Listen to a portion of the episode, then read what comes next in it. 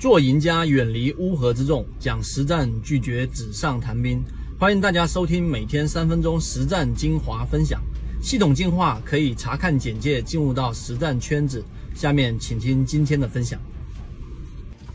今天我们有一位荣誉 VIP 在提问：高抛低吸怎么样去做？那这其实是一个很大的问题。今天我们就用三分钟来给大家去讲一讲这一个问题里面拆解出来，其实有几个非常核心的一个问题，是需要你一步一步去完整化的。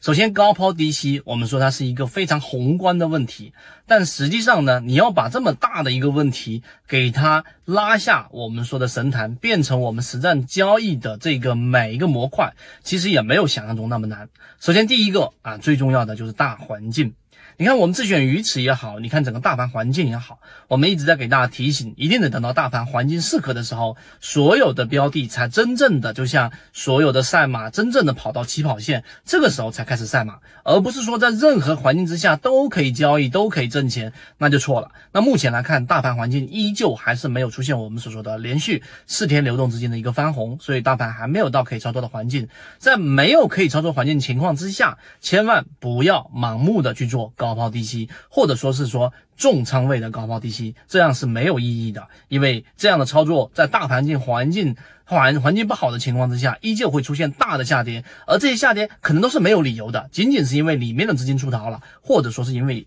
一个行业概念板块的一个负面消息的一个恐慌，这些都是没有办法去解释的，它既没有公告，也没有出现本质的问题，它就是下跌了，所以这是大环境的问题。第二个。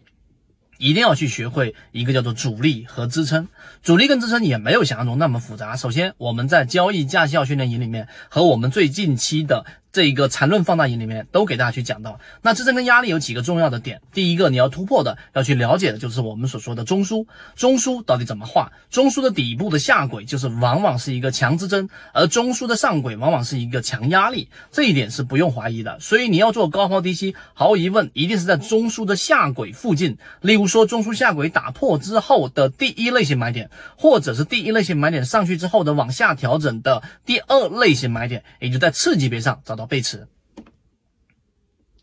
也就在次级别上找到这样的一个背驰，这个就是我们所说的中枢的一个重要性，高抛低吸嘛。那同样，你要高抛的话呢，一定当一只标的突破了上轨，并且进入到了我们所说的这样的一个强势区域，也就是我们超跌突破变成黄色或者变为粉红色，然后在小级别上发生背驰，这个时候就要高抛了嘛。对不对？那么当然，在第二点的分支上，我们还有一个点要明白，就是我们所说的黄金分割。当一个标的如果跌到了零点六一八，或者说是一减零点六一八的这个位置，然后呢又与这个半年线或者年线这样重要的支撑位置站稳了，那么它就是一个低吸的一个位置。这是第二点的第二个分支，第二点的第三个分支呢，就是我们常常说的一个叫做我们所说的这一个呃中枢过程当中，除了低吸、除了高抛以外的，还有就是我们的这个乖离率了。那乖离率是一个非常重要的概念，为什么我说它这么重要呢？因为在我们说支撑跟下跌的这种通道交易驾校里面讲过了，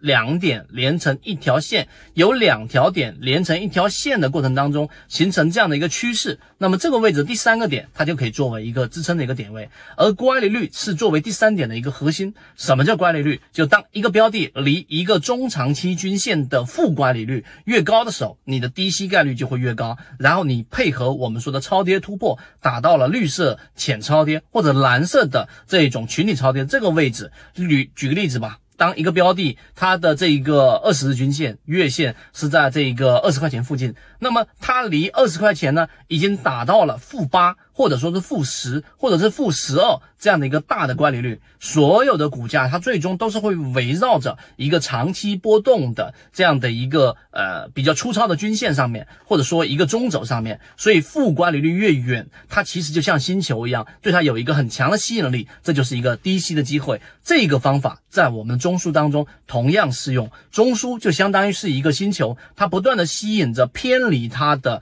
这样的一个股价位置，所以当它负乖离。越大的时候，你低吸是机会；当它正乖离越大的时候，你的这个高抛就是机会。那多大是大呢？我们给出的标准就是在百分之八左右，这是常规的。但由于股性标的不一样，它多多少少会有一些偏差。但你有这样的一个模型，对你的高抛低吸是有很大的帮助的。所以这些概念我都在缠论和我们的交易驾校训练营和。我们的航线当中给大家讲的非常详细了，所以这些内容呢，所有的基础都得围绕在一个大环境之下。那这个方法你明白了之后，你就沿着刚才我说的那几个点去整合你的交易模型，最终高抛低吸一定做的比。原来更好，当然还有其他的补充，还有其他的这些高抛低吸的这种技巧，我会逐步逐步的把这个内容输出给大家。想要获取完整版视频或者图文信息的，可以找到管理员老师获取，我会进一步的更新到进化岛里面。好，今天讲这么多，和你一起终身进化。